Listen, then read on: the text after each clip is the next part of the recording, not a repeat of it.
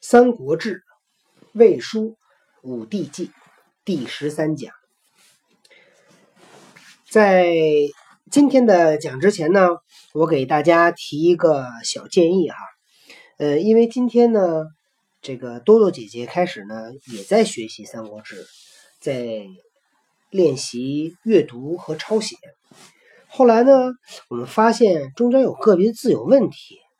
结果这多爸拿这个书和原著一对，发现网上那个版本啊有不少的错别字，所以大家呢平时要学习的时候呢要注意一个问题：网上找的资料呢，嗯，可以作为参考，也可以引用，但如果在一个非常正式的场合，大家一定要稍微的仔细一点啊，避免有差错。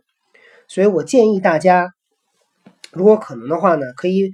买一套那个《三国志》，反正你也有多爸在这讲书，给你做翻译，对吧？你就一边听一边看，没准儿过了半年一年，居然你都能把《三国志》这么一套历史书看完，你觉得这事儿多神奇，对吧？那大家买《三国志》的时候，可以考虑买那个中华书局的版本啊，那个书的质量不错。没问题。嗯。你给我讲《三国演义》讲了多长时间？那可能讲两年吧。哎，《三国志》一年就讲完了。《三国志》不知道，咱们得试试。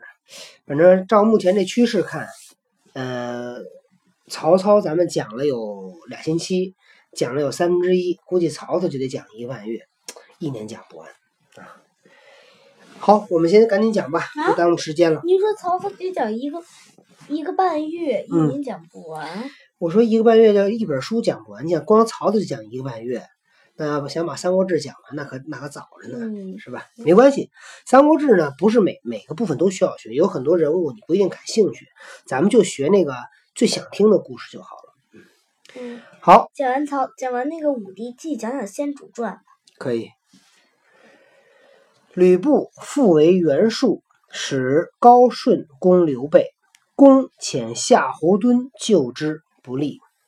吕布再次帮着袁术。攻打刘备，派出了自己的部将叫高顺。曹操呢，派出了夏侯惇去帮助刘备，但是出战不利，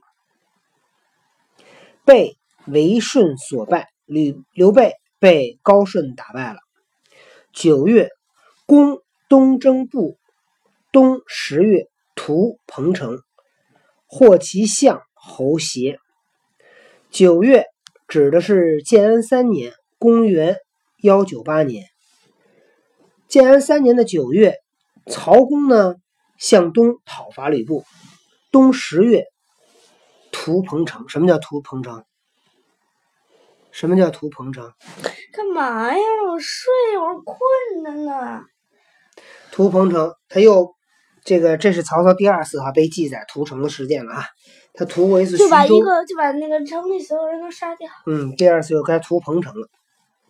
彭城彭城是哪儿啊？彭城是江苏的徐州。哎，上次屠的是不是就是彭城啊？就是徐州啊，是吧？为了陶谦嘛，那次是。好像是的。获其相，抓住了呃彭城的相，叫侯协，进至下邳，不自将计逆击。大破之，获其骁将成连。曹操呢，进军下邳，吕布亲自率领骑兵来抵抗。曹操大败吕布，抓住了他的骁将，叫成连。追把吕布打败了。对，追至城下，不恐欲降。然后呢，他就追这个吕布，一直追到了下邳城下。吕布呢，很害怕，准备投降。陈宫等举其计，乃求救于术，劝不出战。战又败，乃还固守。吕布呢，打算投降。陈宫呢，劝阻他不要投降，说让他去向袁术求救。他劝吕布呢，一定要出去抵抗，不能在城里这么窝着。结果吕布呢，又跟曹操打。结果还是失败了，所以他就死守这个城，攻之不下，也曹操也打不下来。十公连战，士卒罢，欲还，用荀攸、郭嘉计，遂决泗沂水以灌城。到了这仗打到了这会儿，已经打了好几个月了，这天也冷了，冬天了。这个曹操的军队呢，连接连征战，士兵呢都打累了，说准备呢回去。那就这么回去呢，曹操有点不甘心，他就用了荀攸和郭嘉的计策，把泗水和沂水挖开，用这个水来灌城啊，真狠！越余部将宋宪、魏续等执陈宫，举城降，生擒部。公皆杀之，就这么拿这个水灌这个城，灌了得有一个月。吕布的手下宋宪和魏续就把吕贡就把陈宫呢给抓起来，带着满城的军队投降了。吕布、陈宫都被生擒，就是活捉，皆杀之，就被杀了。那么吕布被杀这段呢，在《三国志》讲很简单。嗯，《三国志》里哎，《三国志》里讲的很简单，在《武帝纪》《武帝纪》里讲的，有那个《吕布传》啊。今天多爸也看了一眼那个《吕布传》，《吕布传》上记载的吕布的死和《三国演义》上的差不多，就是说吕布被抓了，被活捉，活捉以后呢，那个在白门楼上。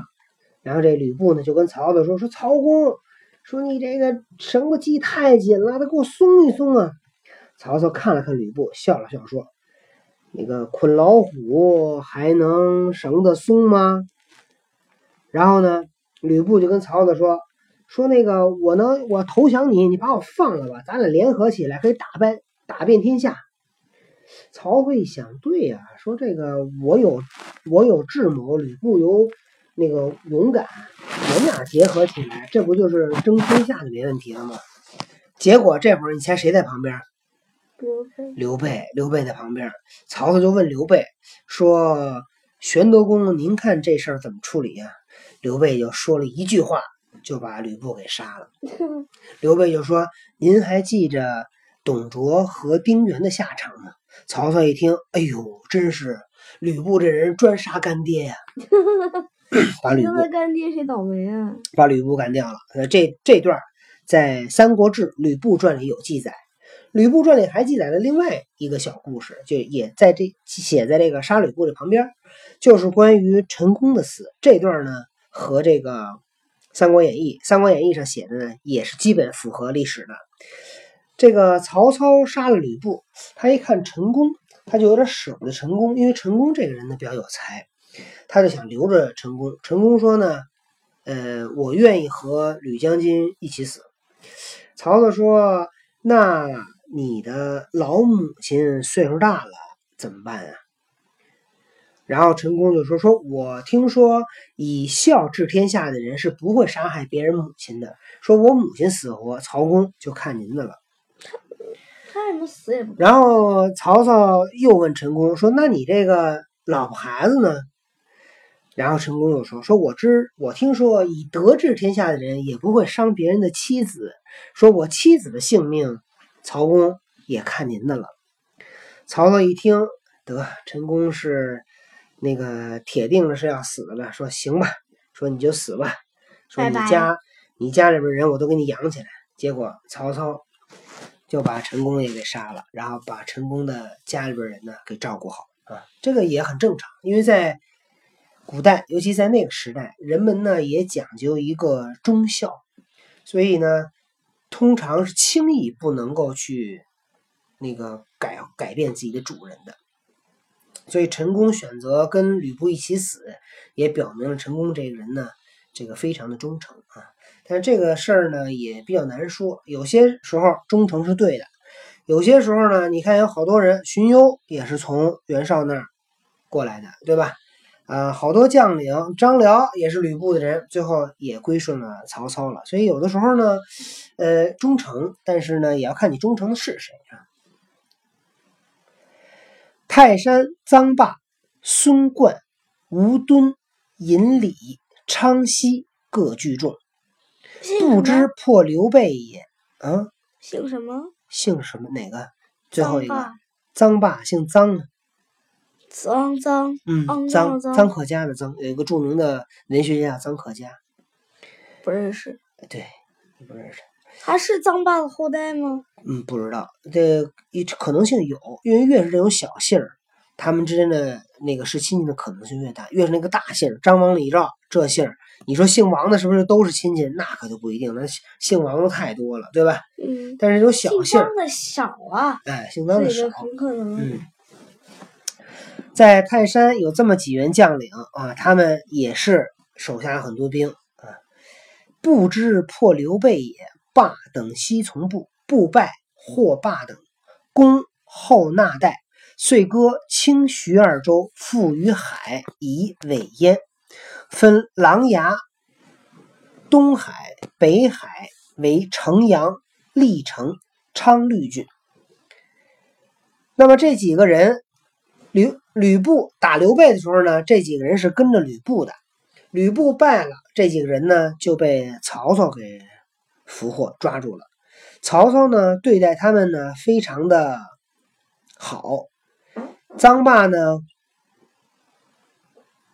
啊，曹操呢对他们非常好，就割出青州、徐州，然后呢，以至到海边这片地儿，基本上山东东门这片地儿，就把琅琊、东海、北海变成城阳、历城跟昌绿郡，就交给臧霸来去管理。琅琊山五壮士就是在琅琊，不是不是那个琅琊，另外一个琅琊。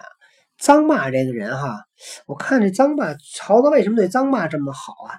臧霸是三国时期魏国名将，那他是一个很有名的一个道理，然后呃很有名的一个将领，然后他曾经呢，嗯，帮助陶谦，呃，最后呢，他又呃吕布攻击臧霸，然后呢，两个人又和解，最后吕布战败。臧霸呢投降了曹操，被任命为琅琊国相。然后臧霸在曹操与袁绍、孙权的战役里，等诸侯的战役里战功赫赫，官至镇东将军。你想他这个镇东将军啊，四四镇将军之一。初攻为兖州，以东平毕陈为别驾。在早先的时候。在曹操做那个兖州牧的时候，任命东平县的毕陈做别驾，别驾就是他的相当于副官、副手。张邈之叛也，邈结陈母弟妻子。张邈叛变的时候，张邈反叛的时候，张邈把毕陈的母亲、弟弟、老婆、孩子。都劫走了。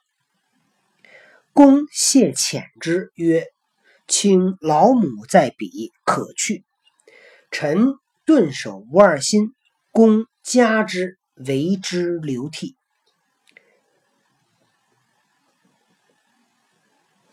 张邈把毕晨的家人都劫走了。